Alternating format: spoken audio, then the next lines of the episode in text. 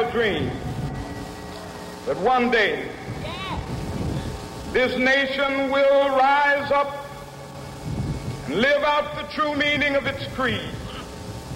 We hold these truths to be self evident that all men are created equal.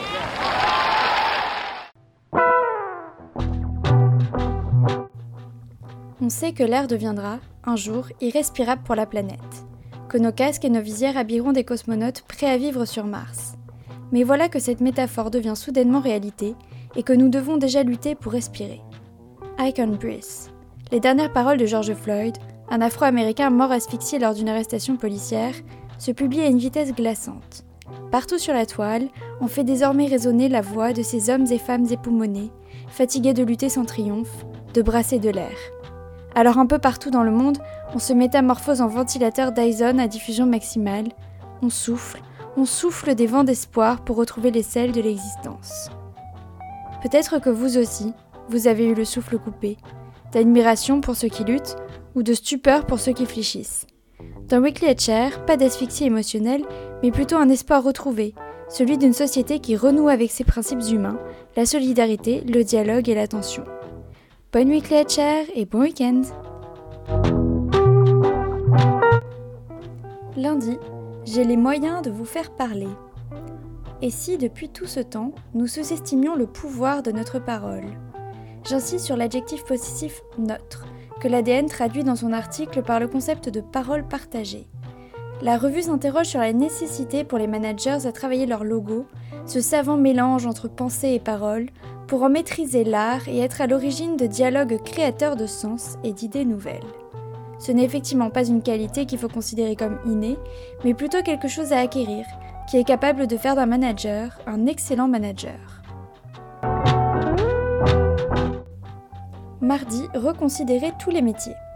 Dans le retail, la crise amène à développer sa présence en ligne et repenser l'expérience client en magasin.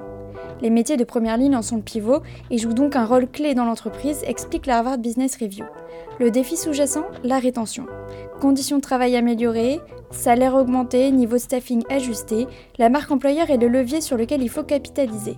Difficile à mettre en œuvre actuellement, me direz-vous Au contraire, la faible demande libère du temps pour optimiser les processus en place et permet ainsi de réallouer certains coûts au profit de vos employés clés.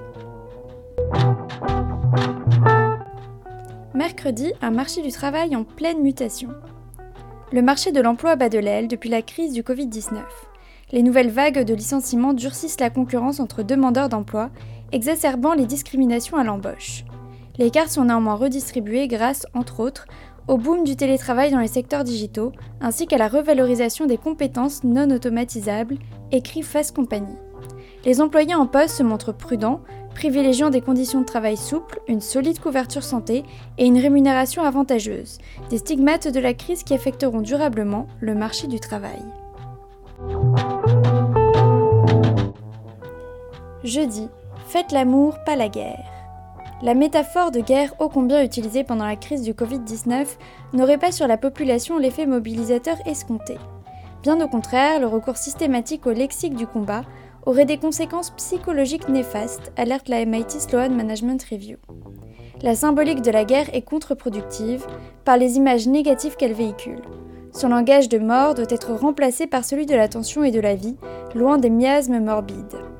Entrons dès aujourd'hui dans une dynamique du care, à l'image de ce corps médical bienveillant, et remettons ainsi l'humain au centre.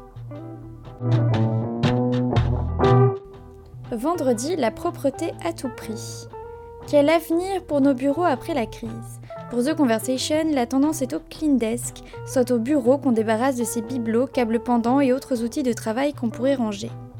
Les raisons invoquées sont à la fois sanitaires, car cela facilite le nettoyage des bureaux, et financières, car cela permet de réduire la taille des locaux par le télétravail.